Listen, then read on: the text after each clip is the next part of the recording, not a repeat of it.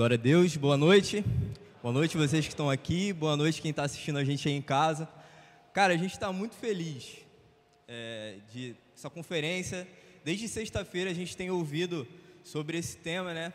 E muitos pastores passaram por aqui, pessoas, homens de Deus, que falaram coisas ao nosso coração importantes para as nossas vidas.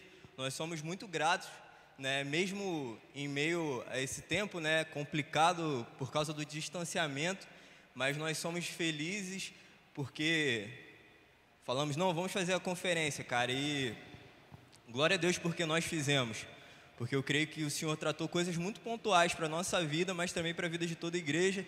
Se você não esteve aqui ou não conseguiu nos acompanhar, está gravado, você pode estar lá no Facebook ou no YouTube, estar tá acompanhando os cultos que foram transmitidos, mas nós agradecemos muito a Deus e hoje, cara, eu fiquei muito honrado de estar aqui para poder trazendo essa última palavra, né? Sempre muita responsabilidade. E eu agradeço sempre a Deus pela vida do Patrick também que está caminhando aí com a gente, né? Tão de perto, pela confiança. Sem, sem mais delongas, vamos estar abrindo aí em 1 Coríntios, capítulo 2, a partir do verso 16.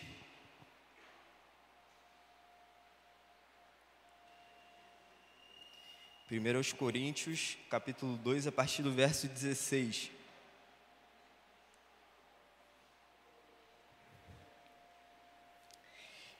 Que diz assim: Quem conheceu a mente do Senhor para que possa instruí-lo? Nós, porém, temos a mente de Cristo. E uma perguntinha já para começar que eu queria fazer a você. Qual importância a sua mente tem? Talvez essa não seja uma pergunta tão usual e você não a faça com tanta frequência a si mesmo, mas eu quero que você se atenha muito a isso que eu vou estar falando, porque eu vou tocar sempre hoje, né, durante essa mensagem, muito nesse ponto.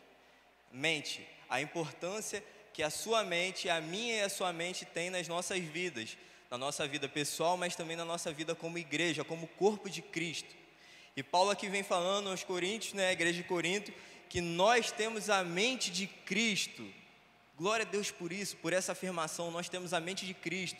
Mas o que é essa mente de Cristo na nossa vida? O que é ter essa mente transformada? E eu vou estar discorrendo ao longo dessa, dessa reflexão que eu vou trazer, que está trazendo para a gente, e a gente vai estar entendendo um pouco melhor o que é essa mente de Cristo e o que isso tem a ver com metanoia na nossa vida. Mas uma coisa que eu já quero destacar aqui é que a nossa mente é uma das áreas mais atacadas, seja pelo diabo, seja por pessoas e muitas das vezes por nós mesmos. Isso pode parecer besteira, mas muitas das vezes é exatamente assim que acontece. Você pode perceber que muitas das vezes vem pensamentos sobre a sua cabeça que você fala assim, cara, esse aqui é um pensamento errado. É não é verdade, não é assim que acontece? Ou muitas das vezes é você quem se sabota. Se a gente for voltar para a psicanálise, isso, a gente vai ouvir isso muito, né? Autossabotagem é aquilo que você faz contra você mesmo, sem perceber, inconscientemente, mas você ataca a sua própria mente. Né? E muitas das vezes as pessoas são né, o conjunto cultural onde a gente vive, aquilo que é pregado indiretamente e às vezes até diretamente, é responsável por nortear muitas das vezes os pensamentos que nós temos. E se nós não tomarmos cuidado com tudo isso que acontece nesse campo da nossa mente, isso vai formando fortalezas dentro da nossa cabeça e na nossa vida. Eu vou contar aqui uma história para você de uma menina que ela era jovem e o seu pai falou para ela assim: ela estava no ambiente de piscina, né? Aí o pai pegou a garotinha e simplesmente jogou a garota na água. E a garota desesperada se afogando: Meu Deus do céu, a garota vai se afogar. A mãe veio correndo. O pai tirou a garota da água e falou o seguinte para ela: Eu fiz isso para você ver e nunca confiar em homem nenhum. É cruel, não é? Sabe o que aconteceu com aquela jovem? Ela cresceu e nunca conseguiu, e é, né, depois do tratamento que ela teve, teve que passar por um tratamento para poder reparar isso, mas ela não conseguiu se relacionar com homem nenhum na vida dela porque ela não conseguia confiar. Por conta de algo que aconteceu na infância dela e que repercutiu até o estágio mais adulto de sua vida.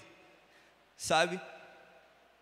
E, e se nós não pararmos, claro que talvez um exemplo muito extremo de algo que pode acontecer e que muitas vezes acontece na região da nossa mente, nesse campo de batalha, mas talvez você possa se lembrar de algo. Eu não sei da sua, sua história de vida, eu não sei daquilo que você passou quando você era criança, ou talvez até algo que aconteceu recentemente com você, mas você, melhor do que ninguém, pode identificar aquilo que talvez seja uma fortaleza na sua mente algo que talvez não era para atrair, Deus não sonhou com isso para a tua vida, mas ele cresceu, ergueu e muitas das vezes te atrapalha e me atrapalha em muitos aspectos.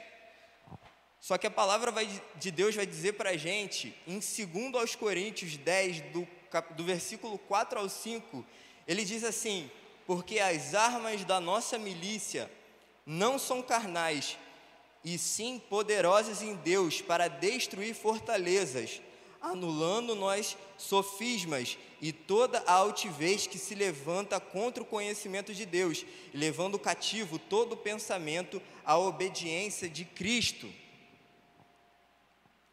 Deus ele vai dizer para a gente que, independente da fortaleza, daquilo que você tenha te dificultando e que tenha crescido dentro da sua mente, no seu ser, você em Deus tem as armas necessárias para destruir qualquer fortaleza. E eu já declaro na minha e na sua vida que tudo aquilo que foi construído ao longo do tempo não vai mais existir nenhum empecilho para estarmos nos relacionando com Deus, com os outros, em qualquer outro aspecto de nossas vidas, nos impedindo de ter um relacionamento sincero com Deus e até mesmo com os outros. E é por isso que a nossa mente precisa ser renovada a todo instante, irmãos. Nós precisamos ter a nossa mente constantemente renovada. Nós precisamos a todo instante procurar voltar o nosso pensamento a Cristo e refletir sobre o que temos pensado, sobre o porquê temos pensado, porque esses pensamentos retornam à nossa mente recorrentemente. Nós precisamos entender que aquilo que a gente gasta o nosso tempo muitas das vezes vai repercutir naquilo que nós pensamos.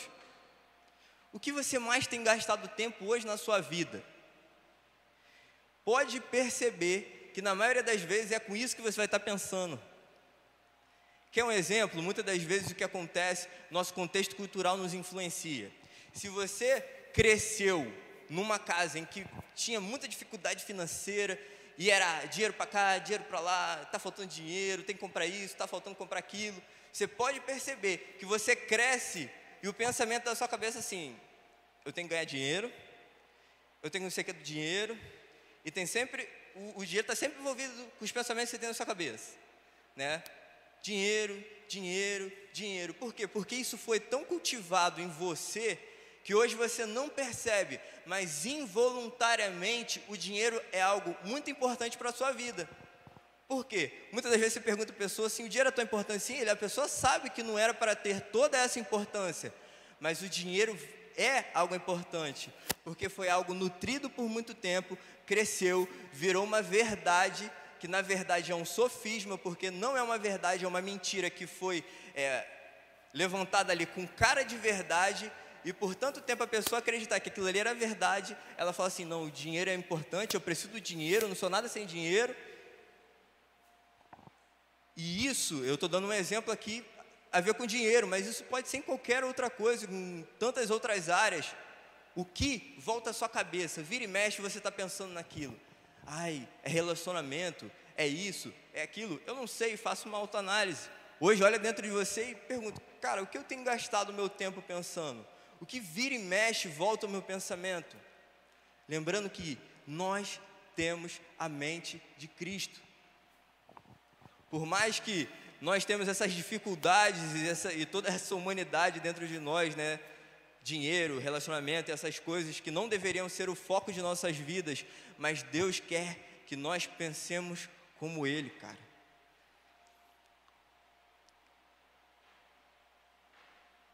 E esses pensamentos devem ser tratados, nós devemos combatê-los, não devemos simplesmente viver no piloto automático, porque muitas das vezes é isso que acontece. Você está no seu longo do seu dia, aí pensa nisso, pensa naquilo, você não sabe com que você gasta o seu tempo, mas está tudo bem, toca o barco, final do dia acaba, chega o dia seguinte, é a mesma coisa, a mesma coisa, a mesma coisa. E Deus quer que você tenha a sua mente renovada. Só que Ele não vai invadir a sua vida. É algo que muitas das vezes tem que partir de nós. Sabe, é um posicionamento que tem que partir de mim, de você. De olhar, parar e pensar: o que eu tenho feito com os meus pensamentos? E Mateus, por que, que isso é tão importante? Gente, se você não sabe, o seu pensamento vai acabar fazendo com que você, aquilo gere em você um sentimento. E aquele sentimento vai sendo tão cultivado que ele, que ele gera uma atitude. E aquela atitude vai gerar um hábito na sua vida. Posso te dar um exemplo? Dieta. É algo maravilhoso para a gente falar no domingo. Porque todo mundo fala assim: segunda-feira eu começo. E o irmão Mateus, ele é pecador e ele tem uma dificuldade imensa com dieta. É complicado.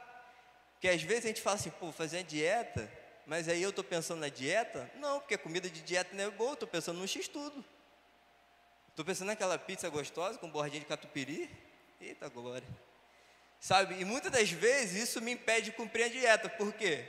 Porque eu não estou com a mente na dieta. Sabe, é um exemplo, mas eu quero que você pense e você pense realmente naquilo que você tem gastado seu tempo. Porque isso, provavelmente as coisas que você faz, do jeito que você faz, é por conta daquilo que você pensa. Só que Cristo nos convida para gastar tempo pensar sobre Ele, porque aí o que a gente vai fazer tem a ver com Ele. E é isso que Ele quer que a gente gaste as nossas vidas, gaste o nosso tempo e tudo que nós somos é para que nós venhamos entender que nós temos a mente de Cristo. Vamos lá. E aí você pode me perguntar, tá bom, Mateus, beleza. E por que, que isso é tão importante? Eu quero abrir lá com vocês em Mateus, Mateus 4,17.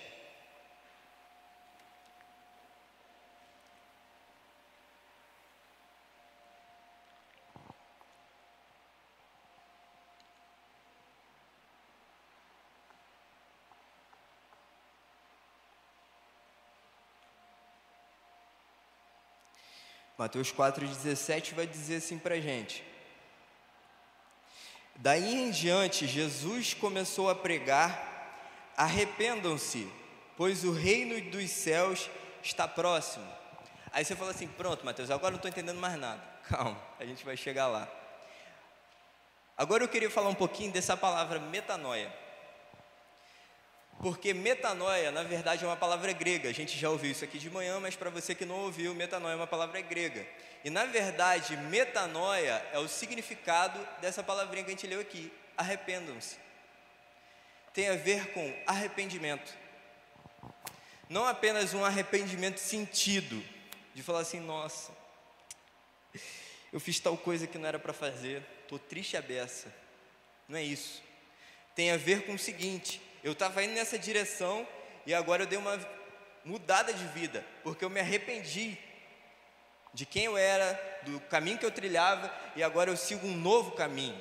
Isso é arrependimento verdadeiro. E Cristo aqui vai trazer essa mensagem, né? era o que ele pregava. Arrependam-se, pois é chegado o reino dos céus. Isso vem dizer para a gente que é a mensagem que os homens precisavam ouvir. Arrependam-se. Ei, arrependa-se da sua vida e venha me seguir. Venha ter uma, uma vida comigo. Venha trilhar, ser discípulo. Era essa a mensagem de Jesus. Arrependa-se. Ei, dê meia volta em quem você é, ou em quem você era, e comece a seguir aos meus passos aquilo que eu tenho isso vai significar o seguinte: isso é tornar-se filho. Porque alguém que vai, se arrepende começa a seguir a Jesus, essa pessoa se tornou um filho. E agora ela é um filho de Deus. E nós vamos ver que, à medida que essa metanoia, esse arrependimento, ele vai trazendo uma mudança de mente para a vida da pessoa. Porque aí, coisas que ela fazia, ela deixa de fazer, e coisas que ela não fazia, ela começa a fazer. E ela começa a mudar os hábitos dela, por quê? Porque ela teve uma mudança de mente. E a gente vê isso muito na vida dos discípulos. Os discípulos começaram a seguir Jesus, né? E Jesus fala: Vem, siga-me. E os caras iam, né? Largaram empresa, largaram tudo, foram atrás de Jesus. E a gente vê, né, ao longo dos evangelhos, certas atitudes ainda assim, precisando de um trabalho mais refinado de Deus ali naquela área, em uns sentidos, e Jesus fala: Não, não é assim, perdoa. Ah, Senhor, mas tem que perdoar mesmo? Tem. Perdoa até 70 vezes 7. Não fica pedindo desculpa para não perdoar os outros, sabe? E Jesus ia trabalhando com eles ali, sabe? tentando transformar a mente daqueles homens para que eles pensassem como Jesus pensou. Para que eles falassem assim, agora eu sou o mestre de vocês, então, cara, olha aqui como é que vocês devem fazer. Olha aqui como é que vocês devem agir com os outros. E Jesus faz isso com a gente a todo instante. Às vezes a gente não é tão atento às coisas que Ele quer nos ensinar, mas se você parar para prestar atenção, no ônibus que você pega, no seu trabalho, aonde quer que você vi, no seu convívio, Jesus vai estar te ensinando algo, tentando transformar o seu entendimento daquilo que você acha que é correto, daquilo que você acha, que você fala assim, Mateus, eu sempre fiz isso assim. Mas você já perguntou para Deus como Ele faria no seu lugar? Não, mas eu estou acostumado a tratar minha esposa assim. É, irmão, pergunta para Jesus como ele trataria a sua esposa. Será que talvez seria do mesmo jeito que você trata? Seus filhos, seus colegas de trabalho, será? Eu não sei. Isso é uma análise que você tem que fazer, você mesmo. Aonde estão os seus, aquilo que você muito pensa, onde você gasta seu tempo? Será que está de acordo com os pensamentos que Deus tem para a sua vida? Porque não ache que Ele não quer que você gaste tempo pensando naquilo que Ele sonhou para você, porque Ele quer. Só que muitas das vezes a gente é tão egoísta e cabeçudo que Deus ele tem que, às vezes parece que joga os negócios na gente para ver se a gente acorda, mas às vezes a gente viu muito Matrix e é bom desviar. E Deus está falando com a gente, vai meu filho, e parece que nem no tranco o bicho pega. Jesus quer que nós tenhamos a nossa mente transformada. Ele quer que nós pensemos como ele pensou. Sabe? Ele quer que você ande e naturalmente você faça as coisas que ele faria no seu lugar. Mas isso só é possível através da renovação da sua mente. Isso só é possível se você a todo momento gastar tempo com ele de relacionamento já percebeu como o relacionamento muda a gente? A gente pega as manias do outro. Às vezes a gente veste até igual. Sabe?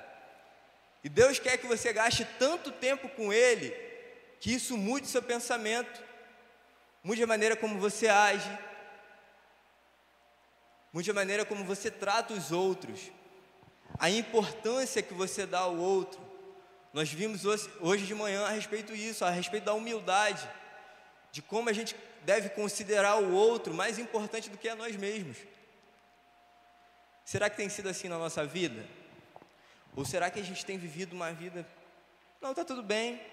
Não, Mateus, eu acho que minha vida está de boa, não precisa mudar nada, estou empregado, o carro está pago, as crianças estão bem.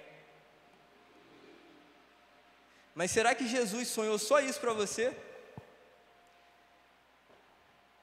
Será que esse era o único sonho que ele tinha para sua vida? Que sua vida fosse plenamente estável, que nada te abalasse? Eu não sei de vocês, mas eu olho para a vida de Cristo durante o tempo que ele viveu e que ele influenciou aqueles homens, e eu não vejo nada de estável. Eu não vejo nada assim indo 100% bem toda hora. Pelo contrário. Era desespero atrás de desespero.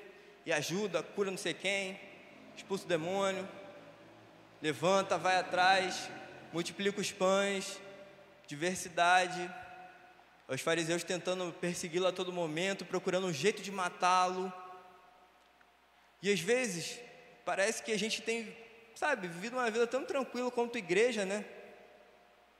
De tanta calmaria em meio às coisas, em meio a tudo que tem acontecido, em meio à pandemia, parece que a igreja fala assim: cara, tá muito top.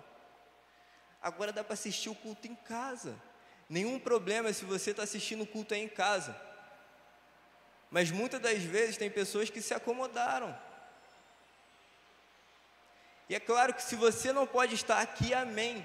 Que Deus te abençoe, que você receba a palavra do Senhor por aí onde você estiver, que Ele transforme a sua vida. Mas eu creio que também tem algo muito precioso estar aqui em comunhão, com, adorando, ouvindo aquilo que o Senhor tem para falar conosco.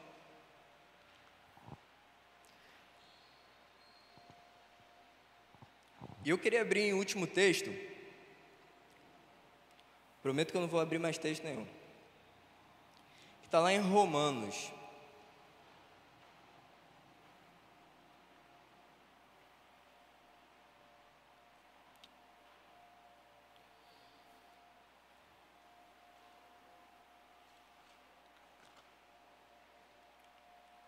Romanos 8, do versículo 19 ao 21.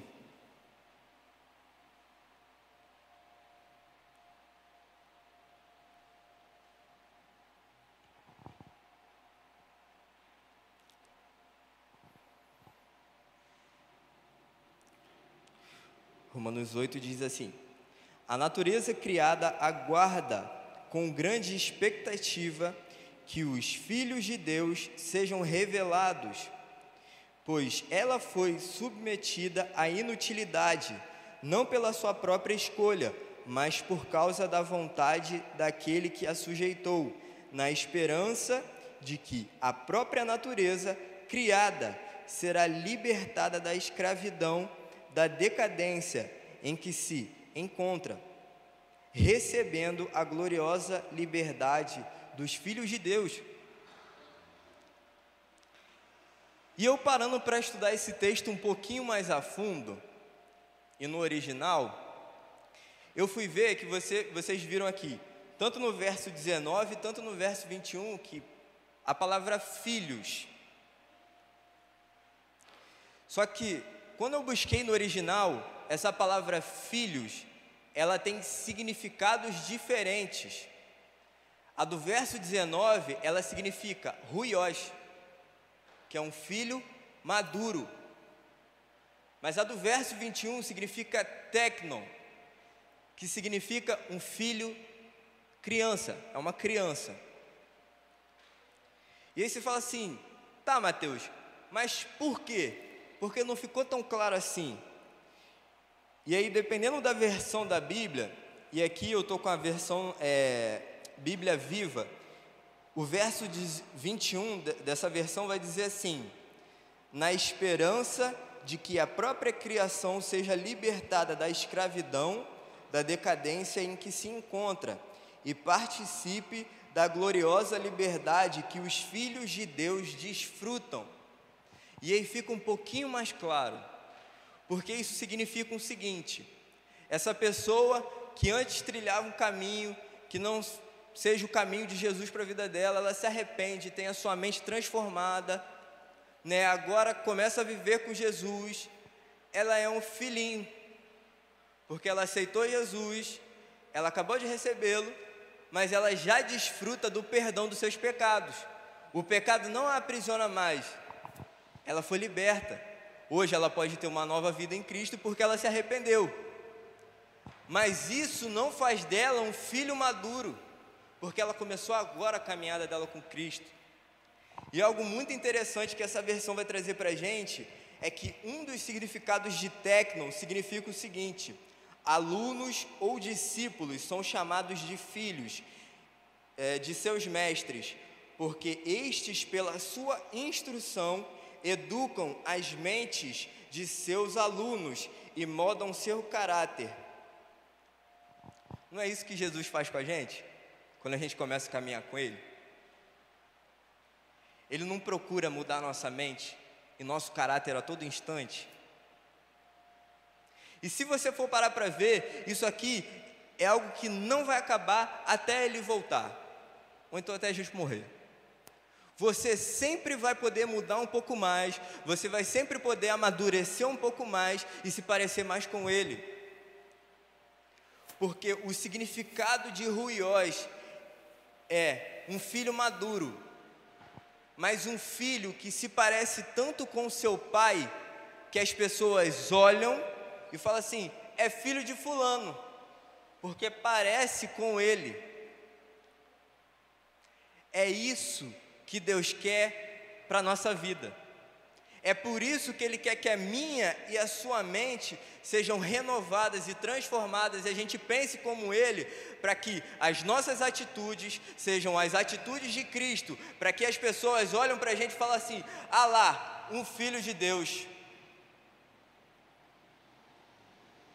E de verdade, eu olho hoje, fazendo uma crítica, num contexto geral, gente, se você for daqui até lá na frente, você vai contar uma cacetada de igreja. Você vai assim, uma, duas, três, vai faltar a mão. Se você for até Alcântara, ainda mais. Eu nunca vi São Gonçalo o lugar com mais igrejas na face da galáxia. Mas ainda assim é um dos lugares mais perigosos. Por quê? A resposta que eu tive pensando é que a gente tem muita criança e pouco filho maduro. Essa é a realidade. É triste? É aquilo que Deus sonhou? De maneira nenhuma. Porque aqui vai dizer para a gente que a natureza aguarda. Se você for abrir o jornal agora, você vai ver que gente morreu. E muitas das vezes gente morreu sem Cristo. E a pergunta que fica é: e a igreja? E os filhos de Deus, aonde estão? Irmão, o meu desejo para minha e para a sua vida é que nós venhamos entender a importância disso, caminhar nesse nesse caminho de transformação e deixar que Jesus transforme a nossa mente, para que a cada dia a gente amadureça. Porque se você acha que você é muito maduro espiritualmente, você pode ser ainda mais maduro. Deus pode te levar ainda mais no profundo, mas Ele não vai te pegar pela mão e te levar lá, você vai ter que escolher isso. É um caminho confortável? De maneira nenhuma. Pelo contrário, é difícil, sabe por quê? Porque o filho, quando ele é pequeno, já percebeu que criança, ela sempre está querendo alguma coisa? Criança nunca vai, muitas das vezes não, mas raramente vai chegar e vai querer dar alguma coisa. Geralmente ela pede, porque ela está com fome, ela vai lá e chora. Ela quer dormir, ela vai lá e chora. Se ela estiver sentindo dor, ela vai lá e chora. Porque a criança, ela tem a mente receptiva. Ela tem que receber, receber, receber, receber. Só que a partir do momento que o filho amadurece, o foco dele já não é mais receber, mas o foco dele é dar o que eu posso fazer para o meu pai olhar para mim e se alegrar? Como eu posso cumprir a vontade do meu pai aonde eu estou? Como eu posso ser discípulo aonde eu estou? Como eu posso viver de maneira que as pessoas olhem para mim e falem assim: ah lá, um filho. Tom, aí foi. o foco do filho maduro muda, porque ele já não tem mais uma, mensa, uma, uma mentalidade receptiva. O foco dele é em dar, em alegrar o pai, em as pessoas olharem para a vida dele e falar assim: nossa, que bênção. Parece que Jesus entrou aqui dentro de casa quando o fulano vem. É uma pessoa que tem a mente de Cristo. É um filho que ele se parece tanto com o pai que as pessoas veem Jesus nele. E esse é o, é o que nós temos que fazer com a nossa vida. Porque se Jesus foi bom com a gente, nós temos que mostrar a bondade dele sendo bom para os outros. Se ele nos amou, nós temos que mostrar o amor dele amando os outros. Se ele pagou a nossa dívida e fez tudo o que ele fez por nós, nós temos que mostrar para as pessoas o quanto ele fez porque Ele fez, porque Ele se importa conosco. Mas de verdade, eu vejo que a mentalidade de muitas pessoas mudaram. É muita gente com mentalidade de servo e não de filho. Por quê? Porque o servo, ele trabalha pelo salário, gente. O servo, a preocupação dele é o salário. Por que, que ele faz o que ele faz? Para receber no final do mês. Aí ele faz o que ele quiser com o dinheiro dele. Quer ver um exemplo disso? Certa vez eu estava ouvindo uma história de um pastor que ele e a sua esposa tiveram a oportunidade de assumir, né, estar na diretoria de um orfanato. E ali naquele lugar, as crianças que ali estavam tinham muito problema é, de infecção é, estomacal. Né?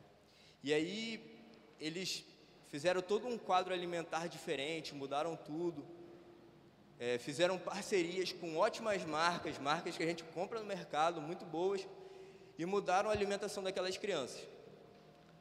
E mesmo ao passar de um tempo, aquelas crianças continuavam apresentando os mesmos sintomas. Eles, sem saber o que poderia estar causando isso, fizeram uma geral na cozinha, né? O negócio persistia, continuava. Eles não entendiam da onde estava, por que, que continuava, se a alimentação estava boa, se eles estavam comendo uma comida tão boa, por que, que isso ainda estava acontecendo? E aí eles descobriram o seguinte: que no quarto onde eles estavam, tinha uns armários de ferro assim, e aí cada um tinha a sua divisória ali, né? E aí o que, que aquelas crianças faziam? Elas pegavam o alimento e guardavam. E aí ia comer comida de três, quatro dias depois, com medo de acabar, por causa da mentalidade. Porque mesmo tendo comida todo dia, algo foi criado dentro da cabeça daquela criança, daquelas crianças que uma hora ia acabar. E quando acabasse, tinha que ter em estoque, porque senão eles iam passar fome. Esse é só um exemplo, mas é para trazer para a gente que muitas das vezes tem muita gente que ainda está guardando comida no armário. A pessoa já não acredita mais no pai que ela tem, porque se Deus é o seu pai, como é que você ainda pode guardar comida no armário? Se é você acredita que Ele vai suprir tudo o que você precisa, e eu não falo só materialmente, mas em todos os sentidos, como nós ainda podemos guardar a comida no armário? Olha, eu não sei vocês, mas Deus Ele quer que a gente viva essa transformação. Uma transformação em que as pessoas vejam que nós nos tornamos filhos maduros de Deus.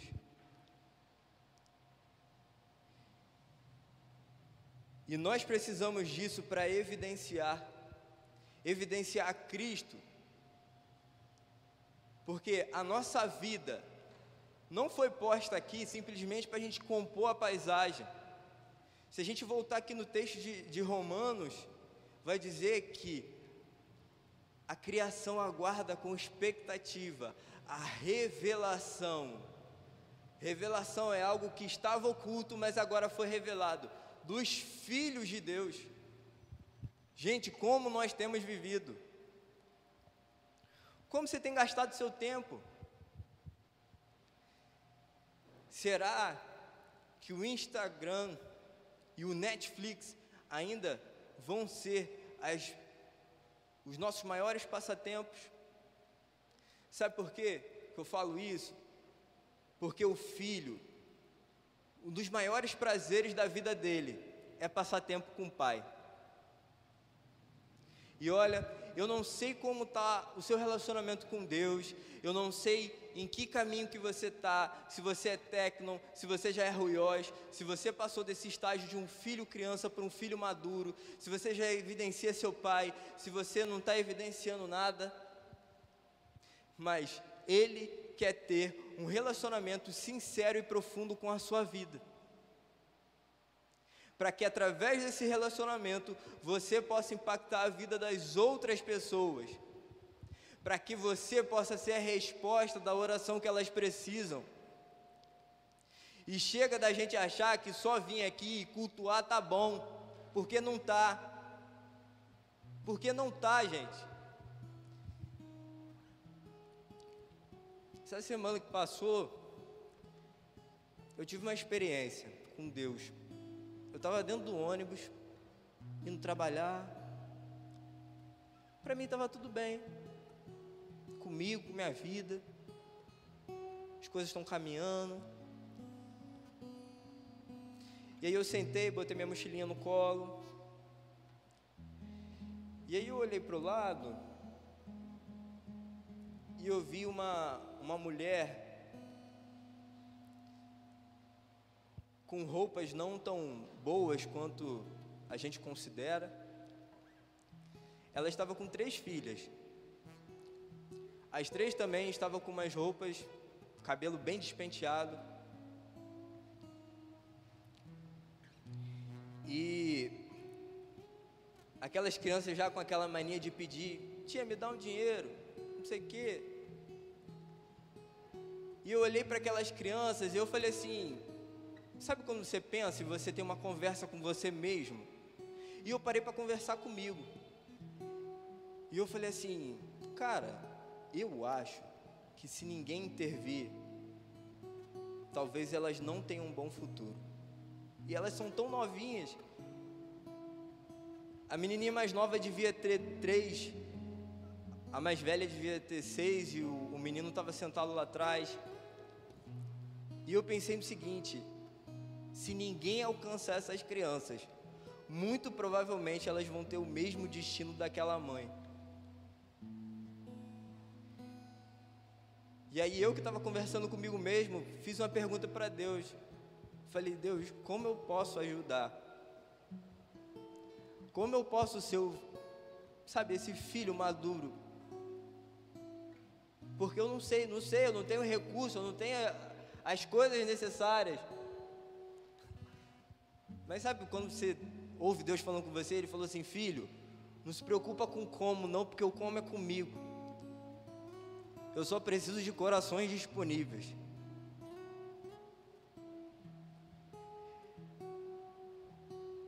E o que eu posso falar, gente, é que o Evangelho, às vezes, as pessoas têm tanto receber, eu quero receber algo de Deus, minha vitória, ainda não tenho minha casa própria.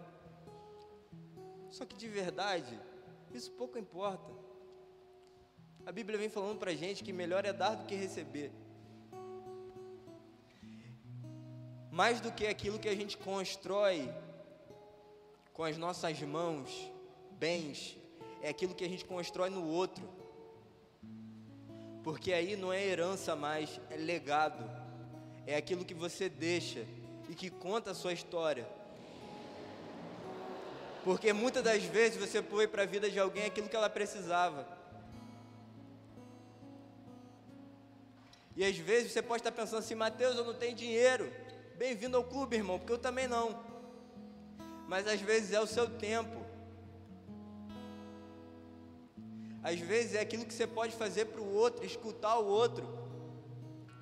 Gente, ao longo dos evangelhos você nunca vai ver Jesus falando assim: Nossa, minha roupa está meio gasta, vou pegar uma roupa nova aqui.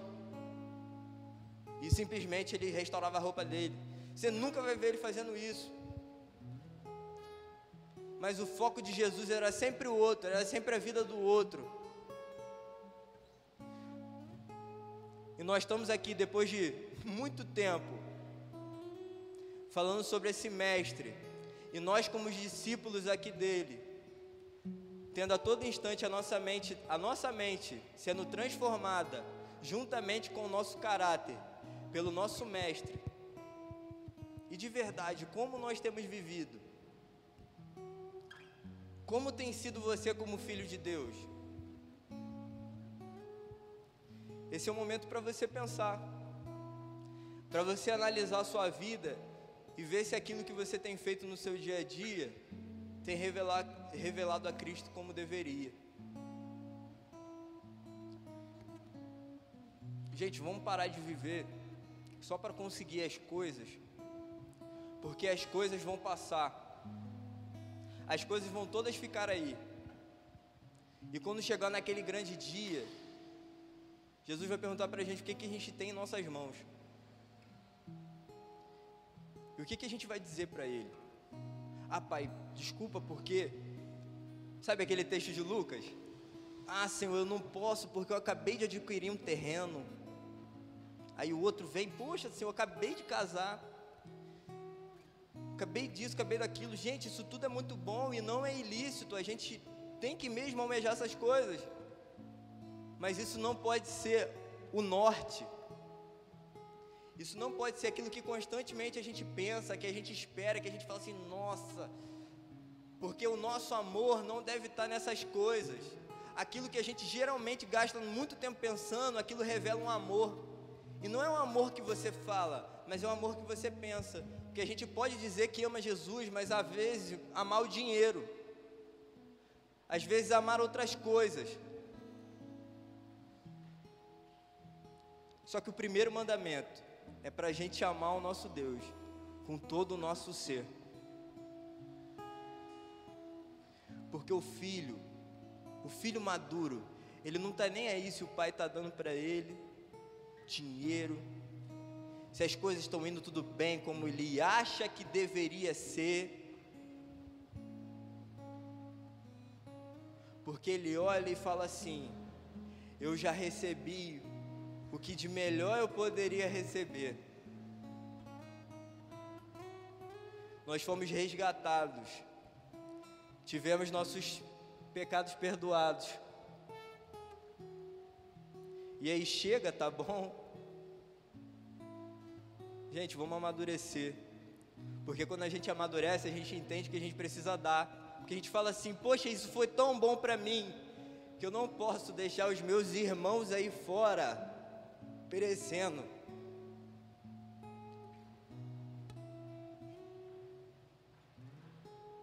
Eu queria orar. Queria orar pela sua vida hoje. Você pode fechar seus olhos, está fazendo uma análise de você mesmo, de como tem sido a sua vida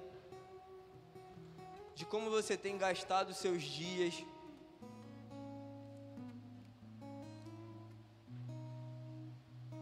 Talvez você olhe e fale assim: pô, Mateus, muito legal isso tudo que você falou, cara, mas eu ainda nem sou um filho. E esse é o primeiro passo. Antes de ser um filho maduro, a gente primeiro precisa ser filho. Ser aquele filho criança, que a gente é doutrinado, é ensinado que Jesus ainda fala assim: não, não, não, não, não vem aqui não, eu, não é isso que eu tenho para você. Não, olha, quer saber? Ó, muda esse pensamento aqui. Tá vendo essa atitude? Não faz mais isso não. Porque ele é um pai ruim de maneira nenhuma, porque ele é um pai ótimo. E é um pai tão bom que ele nos ama, mesmo quando ele vê que nós mesmos estamos nos destruindo.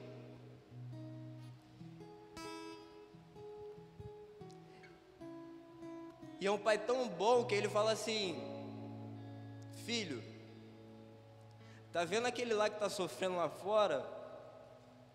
Vai lá. Deixa o céu tocar ele através da sua vida.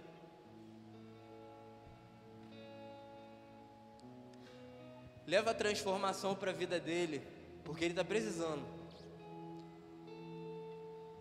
Só que a gente já recebeu mas Jesus ele quer que nós levamos para as outras pessoas também. Não acaba por aqui. Pelo contrário, eu, eu creio que a jornada começa quando a gente se torna filho. Ela é desafiadora, gente. Muitas dificuldades, tem, tem mesmo. Mas eu creio que é o melhor caminho que a gente pode viver. Eu creio que a felicidade você não vai encontrar em lugar nenhum, só aos pés de Jesus só vivendo uma vida que inteiramente agrada o Pai, que você olha e fala assim: Olha, eu estou cheio de boleto para pagar, mas eu sei que meu Pai olha para mim e ele sente alegria. Porque é isso que um filho maduro é. não só para ele, mas para todos os seus irmãos. E eu queria orar com você, você que está aqui ou que está assistindo a gente em casa, você que já é um filho de Deus e fala assim: é, Mateus, mas eu parando para ver, eu ainda preciso amadurecer. Fica tranquilo, irmão. A gente sempre vai ter o que amadurecer. Mas esse senso de que você precisa ir além é o que precisa sempre estar tá constantemente te lembrando. Você é dependente de Deus. Você pode ir além. Ele quer que você pense ainda mais como Ele. Ele quer que você faça as mesmas coisas que Ele fez.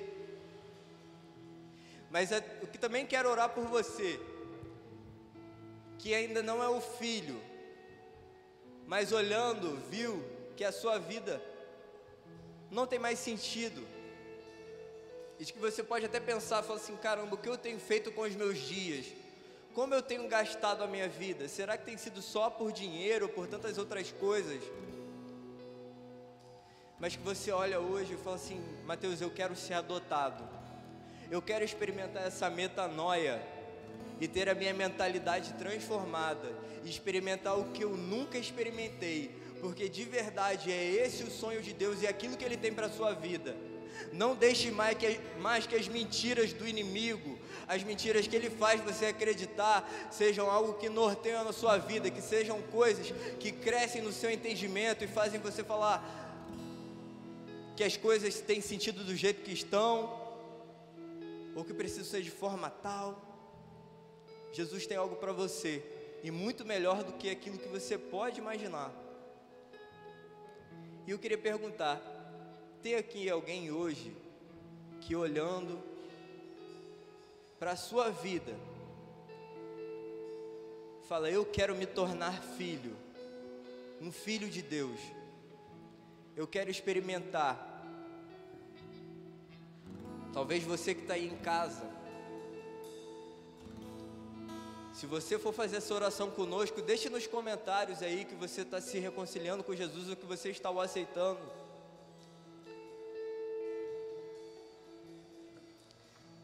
Senhor, muito obrigado, Pai.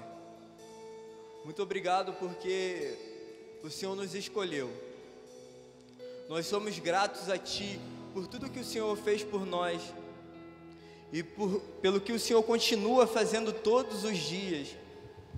Nós somos gratos porque nós não merecemos e nem mereceremos, mas mesmo assim fomos adotados, escolhidos e hoje somos filhos.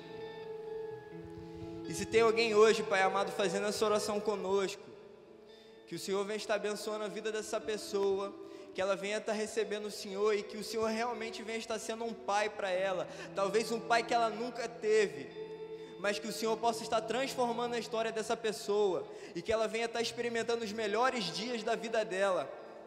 Mas eu também queria orar, Pai amado, por todos os filhos que estão aqui presentes e que olhando para si dizem: que precisam ir além, que precisam de mais.